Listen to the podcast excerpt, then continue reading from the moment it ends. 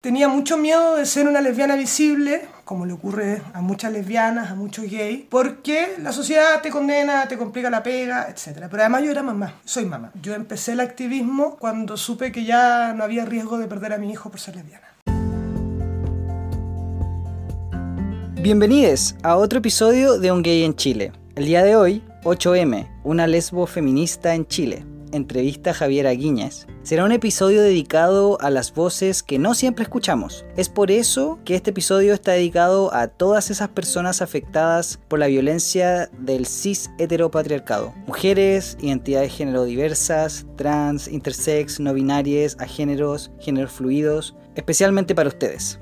Y quienes no caemos en estas categorías, les pido empatía y genuina curiosidad de querer conocer mejor las realidades de otros que conviven con nosotros todos los días. Aquí empezamos.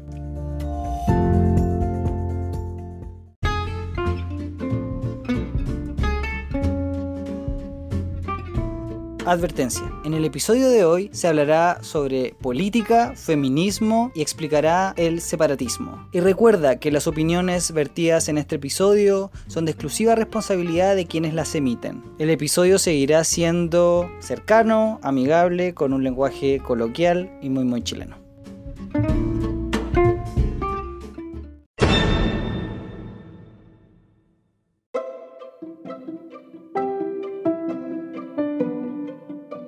Actualidad. Como este episodio es de ustedes, brevemente les contaré que esta vuelta a marzo ha sido un pelín triste. Ya me confirmaron que el pitido del oído es producto del constante o de la constante exposición a ruidos fuertes, o sea, trauma auditivo, por escuchar música muy fuerte. Debo evitar usar audífonos internos, preferir los externos y con cancelación de ruido. Evitar exponerme a lugares con mucho ruido, o sea, discos, pubs y esas cosas. Taparme los oídos cuando pase una ambulancia, un carro bomba, o policía. Básicamente evitar seguir dañando mis oídos. Moraleja, cuídense y no hagan como yo. Averigua cómo cuidarte y aunque ames escuchar podcasts como yo, si el ambiente es muy ruidoso, como la micro, el metro, y debes subir mucho el volumen, por favor no lo hagas. Mejor no escuches nada y solamente cúbrete los oídos para que no te los dañes. Ya ahora la disco no será lo mismo para mí. Respecto al podcast, estoy muy feliz porque estoy viendo cómo va creciendo constantemente. Ya superamos los mil downloads, escuchas en Anchor y vamos para los mil en Spotify. ¿Qué les gustaría a ustedes que hiciera para celebrar estos mil descargas o streams en Spotify? Coméntenme en mi Instagram, un gay en Chile podcast. También les cuento que la semana pasada hice dos super entrevistas y se las voy a compartir muy pronto y espero que les guste. También les cuento que el próximo capítulo es sobre el closet. Se vienen muchos episodios y entrevistas más personales a amigues y conocidas cercanas Va a estar bien entretenido. No vi el festival la semana pasada. Espero pronto hacerlo. Las cosas que me interesan, que lo suban a YouTube, por favor. Tampoco he visto muchas series ni TV. Tengo ahí una oferta de trabajo que espero que funcione. Así que eso se está arreglando ahora, ya que llegó marzo. Y eso sigue mi semana.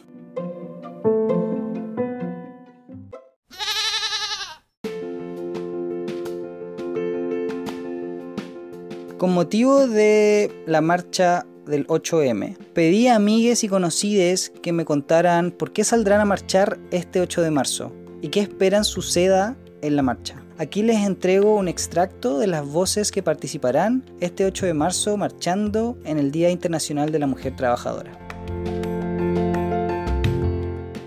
Para la marcha de este 8M lo que espero es que sea una marcha todavía más masiva que la del año pasado, que ya se, rompieron récords, digamos, de cantidad de personas, mujeres sobre todo, marchando. Espero que sea una marcha como son nuestras marchas pacíficas, sin incidentes, de conmemoración, de reflexión, con pancartas que manifiesten todas las demandas que tenemos, con expresiones artísticas. Eso es lo que espero para este 8M. También me parece importante para este 8M que eh, Chile sepa que las mujeres y el feminismo, los feminismos tienen mucho para aportar al proceso que se le viene a Chile en este año, para la nueva constitución. Yo ya doy por sentado que, va a ganar el, el, apruebo y que tenemos mucho para aportar en todos los ejes transversales de lo, lo que necesitamos mejorar. Entonces no se trata solo que tengamos, entre comillas, temas de mujeres para mujeres, sino que también nuestra expertise, nuestros conocimientos en todas las áreas que tengan que ver con esta nueva constitución tiene que tener un aporte feminista y de las mujeres también.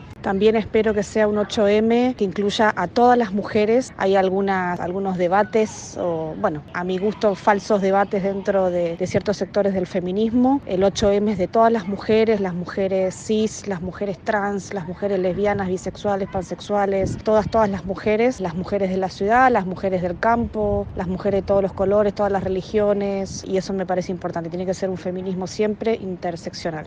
Y respecto de las demandas para este 8M, en realidad son las mismas demandas que venimos llevando adelante, pidiendo y exigiendo hace ya mucho tiempo. ¿no? Eh, hay una demanda que tiene que ver con derechos sexuales y reproductivos, básicamente autonomía sobre nuestro cuerpo, capacidad de decidir en todos los aspectos, demandas vinculadas a una, a una eh, vida libre de violencia y discriminación en todos los espacios, en la calle, en nuestras casas, de nuestras parejas, en la vía pública, en el trabajo, demandas también que tienen que ver con equidad y justicia en términos de acceso al trabajo, a las oportunidades, me parece que son las demandas transversales. Creo que especialmente este año el 8M tiene un rol fundamental en reactivar la masividad de las movilizaciones sociales y un poco ser el puntapié inicial de un 2020 lleno de luchas en las que se escuche fuerte y claro que sí nosotras nunca más. Creo que, que este 8 de marzo también en el marco de este proceso histórico que estamos viviendo, tiene que ser muy interseccional, donde todas las mujeres con nuestras distintas luchas salgamos a la calle a demandarla, que estemos con todo por la nueva constitución en una convención constitucional paritaria, feminista, plurinacional, que sea inclusiva en todos los aspectos, con mujeres de las comunidades LGTBIQ,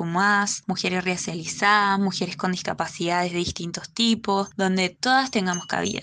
Espero que este 8 de marzo se dé entendiendo que en cada espacio que habitamos, siendo mujeres, somos las más precarizadas y que por lo mismo las luchas del movimiento social que han estado resonando desde el 18 de octubre, pero que vienen gestándose desde hace mucho tiempo, nos involucran y repercuten directamente desde el género, que las pensiones más bajas son de las mujeres, que somos las que tienen que dedicarse más a las labores de cuidado, las que sufren más el acoso laboral, que no sé, en las ISAPRES nos cobran más y se nos ponen más restricciones, recordando que el aborto aún no es libre en este país y que incluso como con nuestra nueva ley de interrupción voluntaria del embarazo en tres causales, aún hay mujeres que no han podido acceder a pesar de cumplir con las causales porque hay personas que se dedican a ejercer la medicina que están obstruyendo los conductos regulares para acomodar a sus propias creencias. La educación es súper sexista, es binaria, es cis heteropatriarcal, estamos lejos de una educación sexual integral potente y verdadera, nos siguen matando, nos siguen violando, siguen habiendo zonas de sacrificio y no se ven intenciones políticas como verdaderas que realmente respondan a las problemáticas medioambientales que tenemos. Siento que algo muy importante de este 8 de marzo en particular, que también sea siempre en realidad, porque la fecha en sí misma es conmemorativa, es que sea un 8 de marzo de memoria, de recordar a todas las mujeres que ya no están, recordar que no estamos todas, que nos faltan las asesinadas a manos de sus cercanos por desconocidos, las asesinadas por agentes del Estado, recordar las atroces violaciones a los derechos humanos que hemos visto, con cifras alarmantes de trauma ocular que deberían tener más revuelo mediático que el coronavirus. Al final, lo que más deseo y mi mayor expectativa para este 8M es encontrarnos con todas estas luchas, todas estas mochilitas y llenarnos de esa energía hermosa e indescriptible de vernos todas con la convicción profunda de que en el nuevo Chile y en esta nueva sociedad que queremos construir, en nuestro nuevo mundo, va a ser feminista, va a ser interseccional o no va a ser.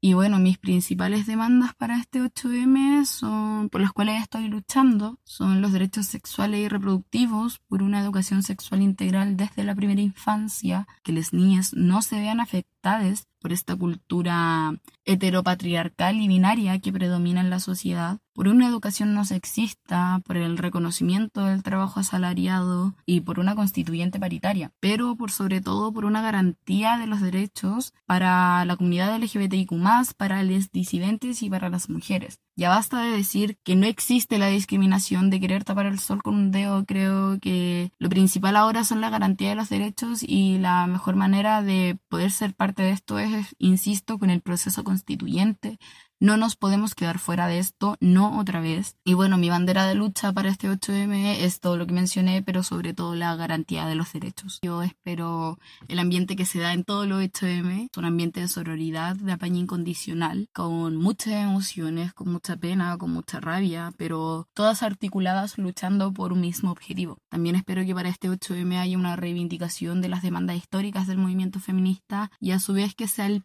pie y el empujoncito, por así decirlo, del proceso constituyente, de que las mujeres tengamos presencia en el proceso constituyente. Y no solo las mujeres, sino también las personas que somos disidentes, la comunidad LGBTIQ o les no binarias. Que este 8M tiene que ser la patada y el pie, por así decirlo, para que estemos presentes y que hay una representatividad real de nosotros. Y no me refiero a que venga alguien a representarnos, sino que nosotros nos representemos entre nosotros mismos, que seamos parte de esto y que no queremos más que nos dejen fuera, porque somos parte de esta sociedad y ya basta de decir que están los problemas de la sociedad y después los problemas de las mujeres y de las disidencias. No, problemas de la sociedad incluyen a las mujeres y a las disidencias. La violencia heteronormada, la violencia machista son problemas de la sociedad y que tenemos que erradicar y que tenemos que cambiar. Y la única manera de hacerlo es siendo parte de todo este proceso constituyente, sin que nos vuelvan a excluir. Tenemos que estar presentes y creo que este 8M viene con todo para que todos seamos parte de ese proceso constituyente del cual ya he estado muy presente y que es una coyuntura que no se va a acabar de la noche a la mañana y que no se va a acabar con el plebiscito del 26 de abril, sino que va a ser una pelea constante que tenemos que seguir y que, bueno, las mujeres y las disidencias y las mujeres que somos disidentes vamos a seguir en la lucha hasta conseguir todos los objetivos y todas las demandas que venimos peleando hace años. Hola, soy Valentina Nicolás, activista transfeminista. Quería agradecerle la invitación que me hicieron a poder colaborar, contarles que en el proceso de mi transición me he podido dar cuenta de muchas cosas, que el transitar es renunciar a muchos privilegios, ante lo cual una no puede ser indiferente y silenciar ante un sistema que es violento, un sistema opresor,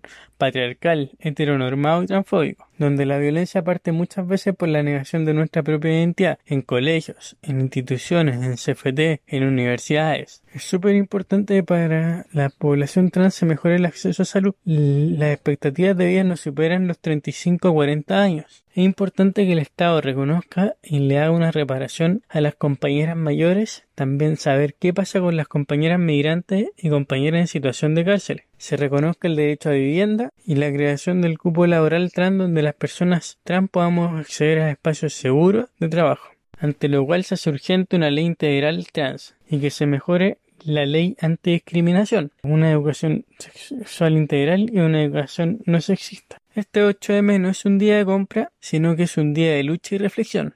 La lucha fue y será travesti, trans y feminista. Mm, yo creo que lo que espero de este 8 de marzo es que el mito de la feminazi, de que es la mujer es todo y que nosotros creamos superior a los hombres, como que se vaya. O que esas mujeres que también dicen ser feministas, pero igual están de acuerdo como con ciertas cosas machistas, como que se den cuenta que eso está mal, pues. A pesar de que siempre fue así, la verdad es que está mal, pues. Y tienen que como abrir los ojos y tal vez aceptarlo más. Así como que sea más aceptado como verse y cuestionarse las cosas, así como esto que hice, ¿está bien? ¿Está mal? ¿Lo normalicé? Yo este 8 de marzo espero encontrar un espacio de reflexión, de entendimiento y, y de mucha empatía.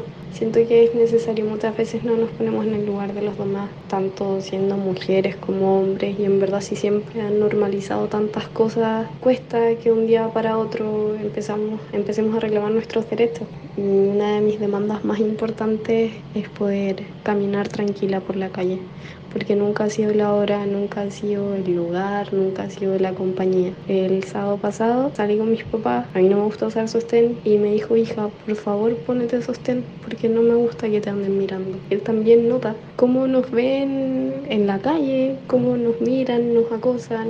Entonces me gustaría poder andar tranquila en la calle con o sin sostén, que dé lo mismo la hora y saber que voy a llegar viva. ¿Qué espero este 8 de marzo? Principalmente creo que me gustaría que fuera tan masivo como el año pasado. Siento que la tónica de siempre va a ser todo un ambiente colectivo, de apaño, de solidaridad, de demás, pero el año pasado había tanta gente, onda, toda esta weá estaba muy amplificada y fue súper bonito, súper grato, súper emocionante poder ver que no estamos solas y que nos podemos hacer escuchar, ¿cachai? A, a pesar de que todo el año uno siente que nadie nos pesca, weón, básicamente sentir que hay tanta gente que está las mismas que tú y, que nos apañamos eh, es bacán, es bonito, es emocionante. ¿Y cuáles son las demandas que tengo? Lo mismo todos los años, básicamente eh, equidad de género, que dejen de matarnos, violentarnos en todo nuestro espacio. Y bueno, también podemos agregar este año paridad de género, pelear porque la nueva constitución que estamos tratando de construir, nunca más sin nosotras y estar presente en todos los espacios que podamos estar.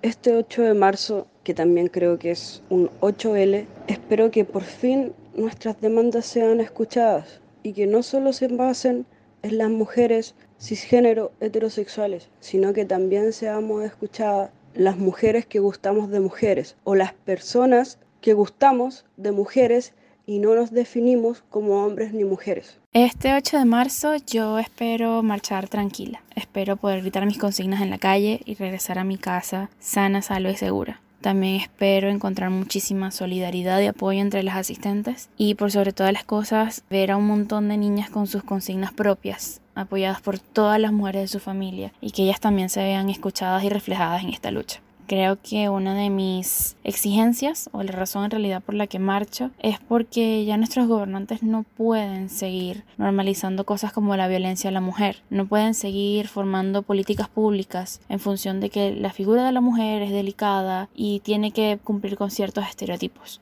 Ya es hora de que cumplan con nosotras, que nos respeten como seres humanos y que nos den exactamente los mismos derechos que tienen ellos. Espero que para este 8 de marzo se sumen muchas más mujeres que se sientan libres de poder expresarse y poder comunicar cuáles son sus deseos, sus intenciones con toda la libertad sin tener miedo de las consecuencias. Más que demandas para un día en particular, creo que deberíamos tener la oportunidad de reeducar y la posibilidad de educar a las nuevas generaciones que nadie es propiedad del otro de que todos tenemos las mismas libertades y de que puedan vivir sin violencia, sin tener miedo, que puedan salir a la calle sin tener miedo de que les pueda pasar algo, de que mm, tengan relaciones sanas, de que no tengan que tener miedo de que si tienen un ex, este se pueda volver violento en el futuro o que les pueda hacer daño como ha pasado.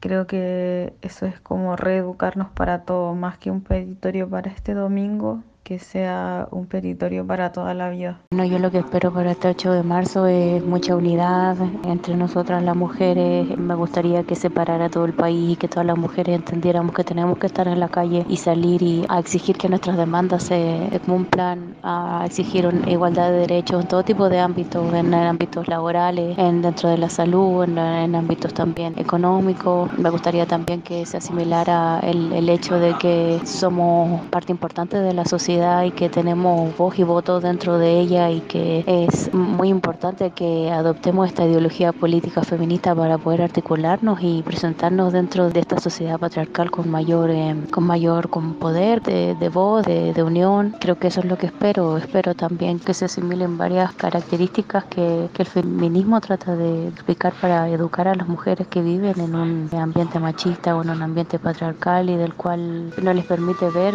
no sé, diferentes diferentes tipos de abusos o de violencias que están viviendo o de, o de injusticias también. Entonces me gustaría que eh, estas características pudieran llegar a ser asimiladas y así poder llegar a ser practicadas con altura de mira. Y bueno, refiriéndome a eso también me refiero al término feminazi que lo encuentro horrible. Bueno, yo en este momento estoy viviendo en Alemania y el tema del nazismo acá igual está fuerte y me da mucha rabia que a esta ideología eh, feminista, esta ideología política feminista que es tan bonita la, la manchen con esa, con esa estupidez, con ese momento histórico tan brutal que, vivió la sociedad y que vivió la sociedad mundial, la verdad, y, me da pena me gustaría que se erradicara ese concepto porque esa no es la realidad, no es la realidad del feminismo y, y, no me, gustaría que se, que se pudiera tomar en cuenta eh, eso y poder sacarlo de, la cosmovisión, porque como, como parte de la cosmovisión ahora de las personas a veces se habla de feminismo y, se dice, se, se, cree que es un sinónimo de, de feminazi, entonces eso, eso me gustaría, me gustaría que haya mucha unión, gustaría que haya mucha fraternidad entre nosotras mismas, mucha más confianza, me gustaría que muchas personas se unieran al partido feminista que, hace poco fue iniciado por, por algunas de nuestras compañeras allá en Chile y nada, lo que más me gustaría es, es estar allá acompañándolas. Me gustaría también que se unieran la, las compañeras de otros,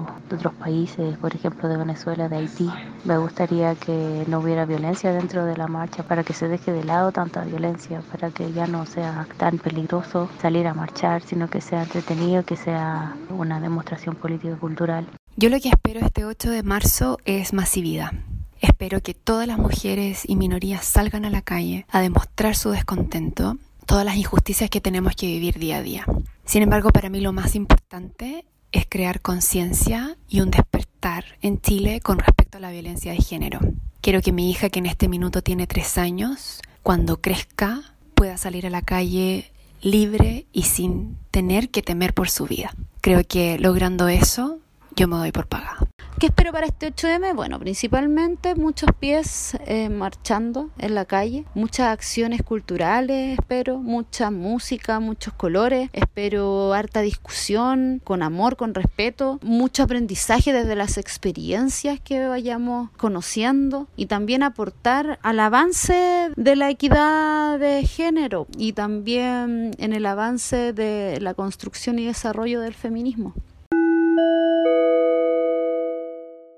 Hola, hola, les tengo una excelente invitada. Ella es mamá, activista, lesbofeminista y fundadora del partido Alternativa Feminista PAF. Bienvenida a Un Gay en Chile, Javiera. Hola, ¿cómo estás? Muy bien, ¿y tú cómo estás? Muy bien, muy contenta que me hayas invitado y de ser parte también de, de este espacio que estás creando y que me parece fantástico. Bueno, ¿por qué no nos cuentas en qué estás, cuáles son tus proyectos, qué entretenido estás haciendo? Ya, a ver, en este momento, desde la revolución, desde el comienzo de la revolución de octubre hoy día, hemos estado muy concentrada en tratar de primero hacer una revolución interna y en tratar de colaborar desde mis áreas de activismo y desde lo que puedo aportar. Y en ese sentido, bueno, como tú bien decías, me hice parte del proyecto del PAF, me mantengo como una de las del equipo de las organizadoras de Jueves de Lela, de la Comunidad Cultural Rogelio, y hoy día eh, estamos con un proyecto maravilloso en el cual la idea es hacer una feria feminista no separatista, en la cual podamos dar herramientas y espacios para los emprendedores que lo necesitan. O sea, estás como haciendo muchas cosas. Oye, ¿y qué te llevó a hacer todas estas cosas? ¿Qué te llevó al pertenecer al activismo? ¿O qué te, qué te llevó a hacer estos proyectos? ¿O pertenecer a estos grupos? La verdad es, mira, tengo 42 años, soy mamá, yo tengo un hijo que es universitario, que tiene 23, y siento que eh, era el momento y es el momento de poder aportar desde mi experiencia, desde lo que me gusta hacer y contribuir a que las cosas para nosotros, las disidencias, sean tema y sean visibles. Básicamente ese es el, el leitmotiv de, de todas las actividades que yo realizo. Ok, entonces estamos para ustedes, estamos trabajando para eso, ¿sí o no? Súper. Oye, ¿y, ¿y, nos puedes contar un poquito de tu historia de activismo? ¿Empezó cuando chica? ¿Empezó ya más tarde? ¿Cómo fue la, la historia o qué te pasó que dijiste tú como, oye, tengo que hacer algo, tengo que empezar a moverme, tengo que empezar a hacer cosas? no solamente seguir con la vida que tenía. Ya, a ver, yo eh, me enamoré de una mujer a los 24, 25 años. De ahí empieza mi vida como lésbica, por decirlo así. Y la verdad que desde en primera instancia salir del closet eh, fue muy complejo, muy duro. Eh, mucha gente, o sea, fui rechazada directa e indirectamente de muchas formas. Tenía mucho miedo de ser una lesbiana visible, como le ocurre a muchas lesbianas, a muchos gays, porque la sociedad te condena, te complica la pega, etc. Pero además yo era mamá, soy mamá. Entonces cuando mi hijo cumple 17 años y se va de intercambio por un año fuera de Chile, ahí sentí la tranquilidad de poder buscar, de poder ser activista y poder ser visible, porque ya volví a los 18 y ya no me lo podían quitar. O sea, yo empecé el activismo cuando supe que ya no había riesgo de perder a mi hijo por ser lesbiana. Wow, wow. ¿Y, qué, ¿Y, qué, pasó ahí? ¿Sentiste una transformación? ¿Sentiste que era algo que realmente necesitabais? Absolutamente. Lo que pasa es que en este contexto y en esta vida y de familias muy heteronormadas, donde yo no conocía más lesbianas que la pareja que yo tenía, claramente te sentís muy vacía, te sentís muy... Sola. Muy sola, muy incomprendida y que siempre eres tú la que está mal. Entonces, claramente llegó un momento en el cual tú sales a, a, la vida y quieres que eso no le vuelva a ocurrir a nadie más. Es básicamente eso. O sea, al final es para las nuevas generaciones de lesbianas, las nuevas generaciones LGBT, que vean que existimos. Efectivamente, efectivamente, porque al final yo creo que por la edad que tengo, no me estoy diciendo vieja, eh, pero por la edad que yo tengo, claramente la lucha que estamos dando todos los días tiene que ver con, con las nuevas generaciones, sin duda. Y de hecho yo siento que ya hay una apertura muy superior a la que había cuando yo era niña. Qué genial. Javi, desde tu experiencia, ¿cómo es la orgánica feminista de los espacios en que has participado? A ver, los feminismos son múltiples, la verdad, no hay un feminismo único y está bien que así sea. En los espacios en los que yo participo, y en los que he participado, nosotras funcionamos con vocería y no con representantes. Y básicamente la diferencia está en que una vocera, lo que hace una buena vocera, lo que debiera hacer, a mis ojos, es recoger y plasmar todo lo que se consensuó en una asamblea, en, en la grupa o en lo que sea, digamos, y transmitirlo. Y cuando hablo de consensuar, que sea democrático. Muchas veces una cuando es vocera no está de acuerdo con el 100% de las cosas que tiene que ir a decir o tiene que ir a, a, comunicar a otros espacios. Pero si fue un acuerdo mayoritario, tú como vocera tienes que decir lo que esa grupa o ese espacio está sintiendo en el momento. ¿Ya? Que eso es muy distinto a la representación. Porque cuando a ti te votan, por ejemplo, y tú dices, oye, fue súper democrático porque yo saqué el 90% de los votos, ya, súper pero tú, y pasa mucho, y lo vemos en la política todos los días, en la política partidista todos los días, que tú después de que ganaste, corres con colores propios y hablas de lo que tú crees, de lo que tú sientes y te olvidas que a ti te votaron para representar los sentires, los pensares y las convicciones de un grupo. Y yo creo que el feminismo tiene la horizontalidad que permite eso. Y eso hace que no nos olvidemos nunca de escucharnos a todas. Oye, ¿cómo logran eso? ¿Cómo logras, cómo lo has visto que se logra realizar eso? ¿Cuáles son las prácticas que se hacen? A ver, en lo personal, hoy día, en, los espacios en los que estoy, que son tres, lo que hacemos es que no tenemos representantes únicos, sino que vocerías eh, rotativas.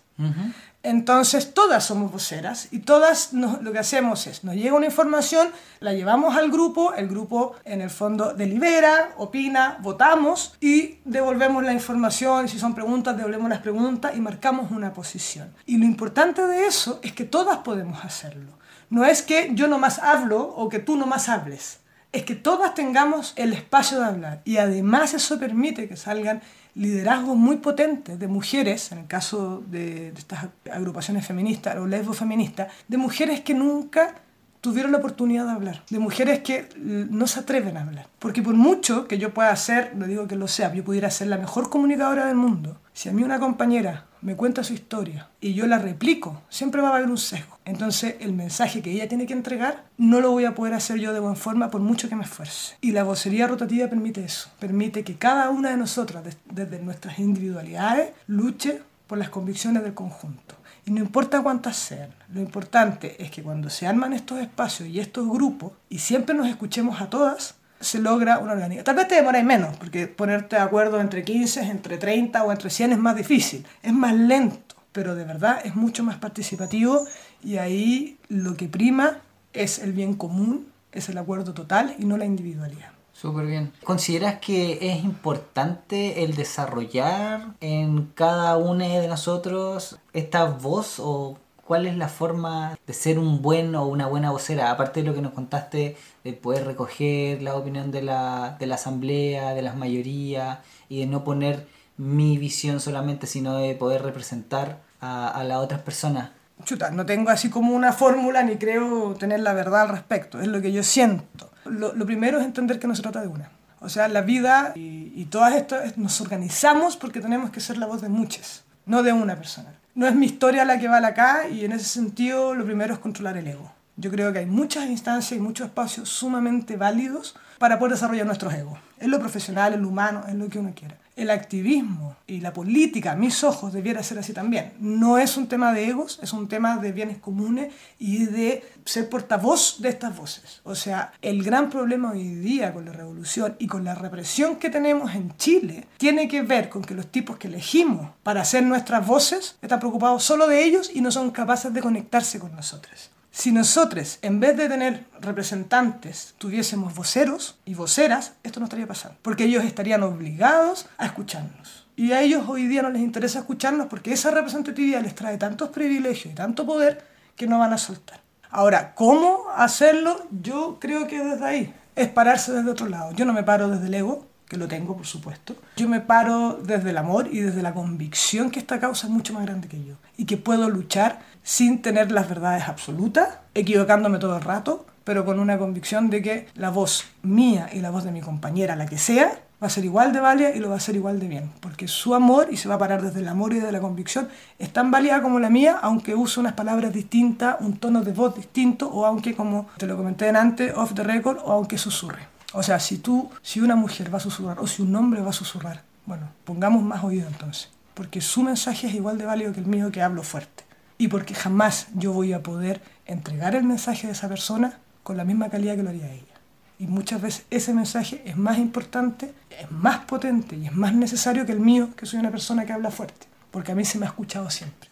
Wow, qué potente lo que estáis diciendo y que es cierto. Oye, vamos a cambiar un poquito el tema con los proyectos que estaba hablando, me imagino, ustedes tienen planes para este 8M. ¿Qué se espera o qué se viene para el 8M? Ya, la verdad es que, bueno, nosotros, en, o sea, en, en el activismo del año pasado, por ejemplo, yo estuve dentro de la, del grupo separatista de 8M y fuimos un bloque lesbo feminista, que fue hermoso. Éramos cerca de 300 lesbianas, visibles y no, que nos sumamos en Metro Católica. Este año, como yo estoy con, una, con este proyecto nuevo de este partido de alternativa feminista, voy a participar desde ahí.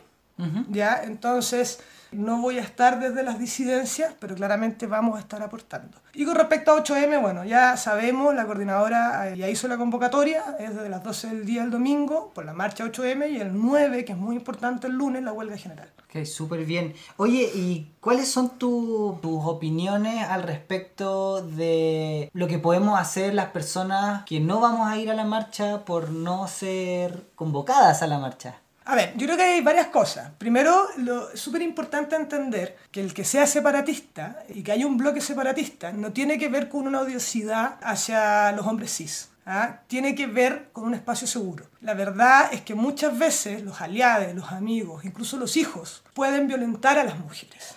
Hay mujeres abusadas, las mujeres violadas, las mujeres en general hemos sufrido distintos tipos de, eh, de violencia desde el nacer. Entonces, estos espacios permiten que seamos menos vulnerables y que se acepte que además en nuestro día, además en nuestra lucha, y que es una vez al año. Y en ese sentido, lo primero que yo siempre aconsejo es que los hombres que tienen mamá, hermanas, hijas, etcétera, apoyen haciendo las labores que las mujeres históricamente realizamos para que ellas puedan salir a marchar tranquilamente. En el trabajo, por ejemplo, cambiar los turnos para que ellas puedan tener esta manifestación de la huelga general.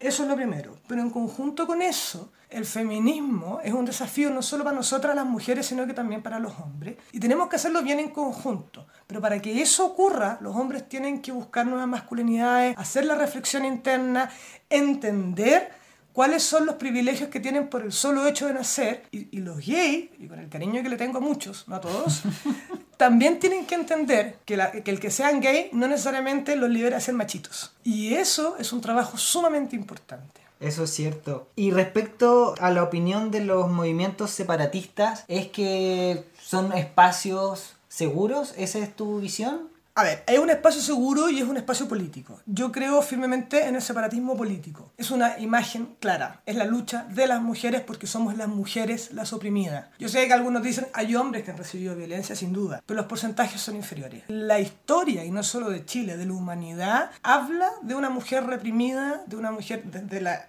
heteronorma obligatoria, de que las mujeres siempre hemos tenido un rol secundario. El primer gesto de los hombres de restarse de estos espacios de mujeres es que nosotras tengamos el protagonismo, que nosotras luchemos desde nuestros códigos, desde nuestros sentimientos y desde nuestras historias. Eso es lo primero y lo más importante. Una vez logrado eso y una vez que vayamos haciendo estas conquistas, como las mujeres que somos, vamos a poder abrirnos, mientras tanto los hombres hagan sus propias reflexiones, vamos a poder hacerlo en conjunto, sobre todo la comunidad y la, la comunidad LGTBIQ y las disidencias, porque juntos podemos hacer más fuerza. ¿Cuál es tu, tu visión del futuro que se viene para las disidencias, diversidades y sexualidades? Yo siento que el estallido o la revolución, como me gusta y como la siento yo, ha sido un tremendo aliado para nosotros. O sea, yo vivo a cuadras de la Plaza de la Dignidad y se ve la tolerancia, tolerancia, tenemos que llegar a la inclusión, pero ya se ve la tolerancia, ya se ve la empatía, ya, ya vemos todos juntos eh, luchando por una causa común que es más grande que la causa de cada una. Eso es lo primero y para mí es lo más importante. Ahora, ¿cuál creo yo y qué es lo que yo estoy haciendo en lo personal? Es entender que desde nuestros territorios tenemos que estar en todos los espacios. Ya no solo basta con hacer grupos pequeños de disidencia, también creo que todo aquel que se sienta una disidencia de alguna forma vaya a su asamblea, vaya al territorio, participe en scout, si es de alguna religión que lo permite, vaya a la iglesia y desde ahí vamos haciendo fuerza en nuestras voces y en nuestras demandas. Porque aunque hay mucha gente con buenas intenciones, lamentablemente no ven y no quieren entender o no logran entender que tenemos demandas que son sumamente importantes y para que sea igual para todos, tenemos que hacer la voz nosotros mismos y no que hablen por nosotros.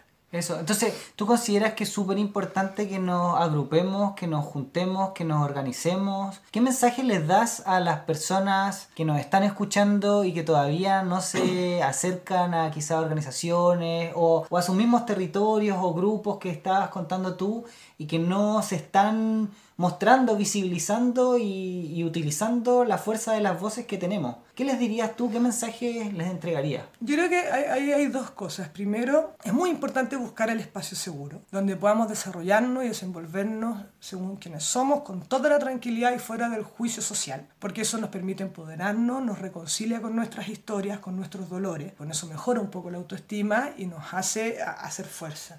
Una vez hecho ese camino, que eso a través de ONG o de grupos o de lo que sea, ONG de verdad sí, pues no las que son para la tele, ¿sí? Por favor, hay que decirlo. O sea, ONG que no sean móviles iguales y no se quiere sentir usado por esa, por esa gente. Una vez que se logra eso, ir a los territorios. Hoy día no, o sea, nunca más puede pasar que nos representen. O sea, a las lesbianas no nos pueden representar los gays. A los gays no las podemos representar las lesbianas. A las trans no podemos representar las lesbianas ni los gays. O sea, tenemos que tener y tenemos que ser vocería de nosotras mismas, de nuestras historias y todo aquel que tiene una historia de vida tiene el mismo derecho y tiene la legítima elección de poder hacerlo. Eso es súper importante. Y eso se hace a través de los territorios. Cuando yo hablo de territorio me refiero desde donde tú puedas. De la Junta de Vecinos, lo que hablábamos recién.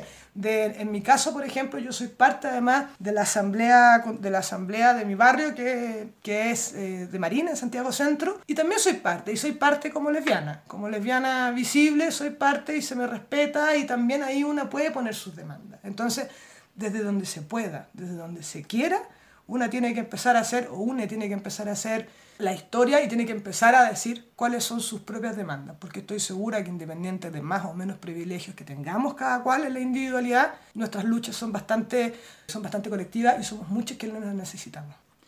¿Hay algo más que te gustaría eh, traer a colación o que estuviésemos acá discutiendo o conversando? Sí, hay un punto y yo quiero que lo entienda, que se entienda a, raíz del 8M y de nuevo yo he visto en redes sociales y en los grupos en que yo estoy, en que los hombres se sienten, los hombres cis se sienten muy, algunos como hasta violentados porque se les pide que no marchen. Y yo quiero dar un ejemplo de por qué a veces y yo creo que siempre los espacios eh, tienen los espacios políticos tienen que ser convocados y tienen que ser asistidos por las personas que les corresponde. Y voy a dar un ejemplo que es el matrimonio igualitario. Nosotros vemos que Iguales y Móvil, que son las ONG más visibles dentro del espectro chileno, por lo menos en la prensa hegemónica, ¿cierto? Y en las redes sociales tienen muchísimos seguidores y se les asume y ellos asumen un rol de representación de todos nosotros. Y la verdad es que no es así. Hoy día se ve como triunfo que se está legislando el tema del matrimonio igualitario. Y como gran triunfo adicional se está agregando la adopción. Y a mí me llama mucho la atención, yo empecé mi activismo en Iguales, éramos muy pocas lesbianas y por razones ajenas a, comentar hoy día yo me fui de ahí, no están los derechos filiativos. Y eso pasa porque es un grupo de hombres, que además son hombres de una cierta realidad socioeconómica, que buscan una ley a la medida de ellos. Entonces, ¿qué es lo que pasa? Mienten y confunden a la sociedad creyéndose portavoces de todos. Y no es verdad. Mientras no existan los derechos filiativos, las lesbianas no nos sirve el matrimonio igualitario. Y no nos sirve porque nosotras podemos tener hijos sin hombres, porque nosotras ya tenemos hijos muchas, porque venimos con hijos a veces de relaciones anteriores y porque hoy día nada garantiza a esos hijos, a esos hijos que tengan derechos igualitarios frente a los otros niños de Chile. Y eso es una demostración súper concreta de por qué cada cual tiene que representarse por sí mismo y el mezclarnos en temas tan políticos y tan visibles como el 8M perjudica, sin querer, al verdadero objetivo de esa junta. Okay súper claro. ¿Cuándo son los momentos en que sí tenemos que juntarnos y, luchar como bloque? ¿En qué situaciones sí considera y sí llama a la unidad y a que trabajemos en conjunto? A ver, el entender, el entender eso y el respetarlo ya es trabajar en unidad. No tenemos que estar eh, juntos físicamente para, para ser unitarios, me parece. Y las instancias se tienen que ir se van abriendo y vamos estando en la lucha. Ahora viene una asamblea constituyente, obviamente un plebiscito que más allá de que haya gente que no esté de acuerdo, que no sea el mejor camino, cómo se, cómo se llega a esto, de lo cual yo comparto, es la opción más latente que tenemos.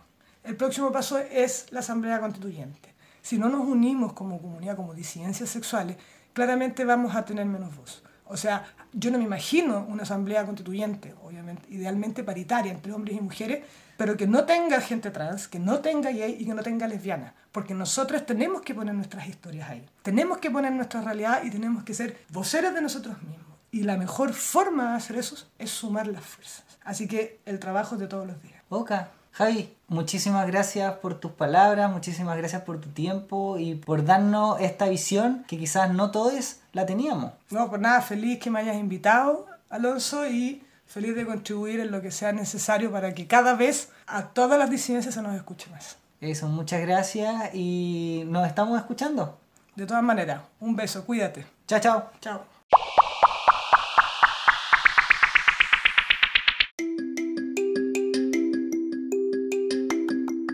En tips y sugerencias, les quiero compartir un video que me entregó un conocido, quien es activista trans, y me dijo que esta es su respuesta sobre por qué marcha el 8M. El video se titula Beatriz Beto Paul Preciado en México. La verdad el título no dice mucho. En el canal de YouTube C Queer TV. C Q U E E R T V. Políticas transfeministas y queer. Tecnologías de disidencia de género. El video dura 2 horas 40 minutos, por lo tanto es largo.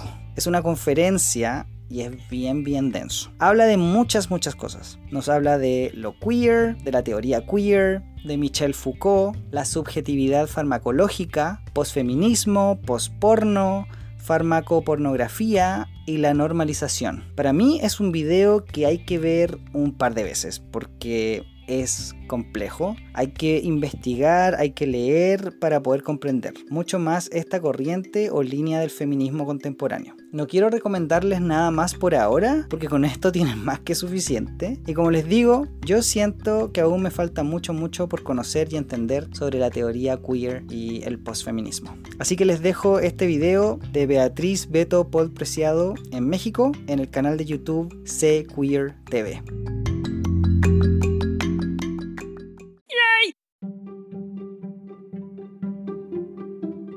El próximo episodio. Bueno, es que, es que ese yo creo que no, no, es un tema pendiente solo en Chile, es un tema pendiente como mundial. Pero probablemente, bueno, hay, o sea, hay mucha estadística que muestra que Chile es de los países que más consume, por ejemplo, ciertos fármacos, como las benzodiazepinas, como los antidepresivos. Eh, y eso habla mucho de lo mal que lo estamos pasando. Y hay, hay una crisis que sin duda es súper importante. Ahora, hablando del tema del closet, que es el tema que nos trajo acá. Yo sé que el closet es un tema complejo. Voy a explicar un poquito por qué siento yo que el closet está siempre presente. Como que uno, hay momentos en que entra y sale, y entra y sale. Más sale o más entra, etcétera. Pero en otros países, eh, eh, los índices de personas que echan de la casa y que quedan homeless es muy alto. Claro. Y de hecho hay muchas instituciones que, que tienen hogares solo para jóvenes LGBT que los echan de su casa. Exactamente. Sí, siento que lo que estaba hablando es súper importante y súper pertinente. El tema de que la salida del closet no puede ser algo tan como no planificado.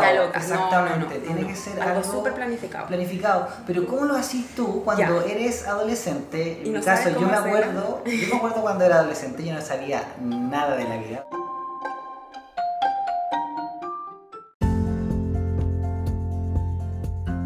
Y ese ha sido el episodio de hoy. ¿Qué te pareció? Y si quieres contactarme, puedes ir a mi Instagram, Un Gay en Chile Podcast, y escribirme, contarme qué te pareció el episodio. También puedes, si quieres participar, cuáles son las historias o qué es lo que crees que necesitamos escuchar o reflexionar o necesitamos dar a conocer. Como comunidad LGBT y Q.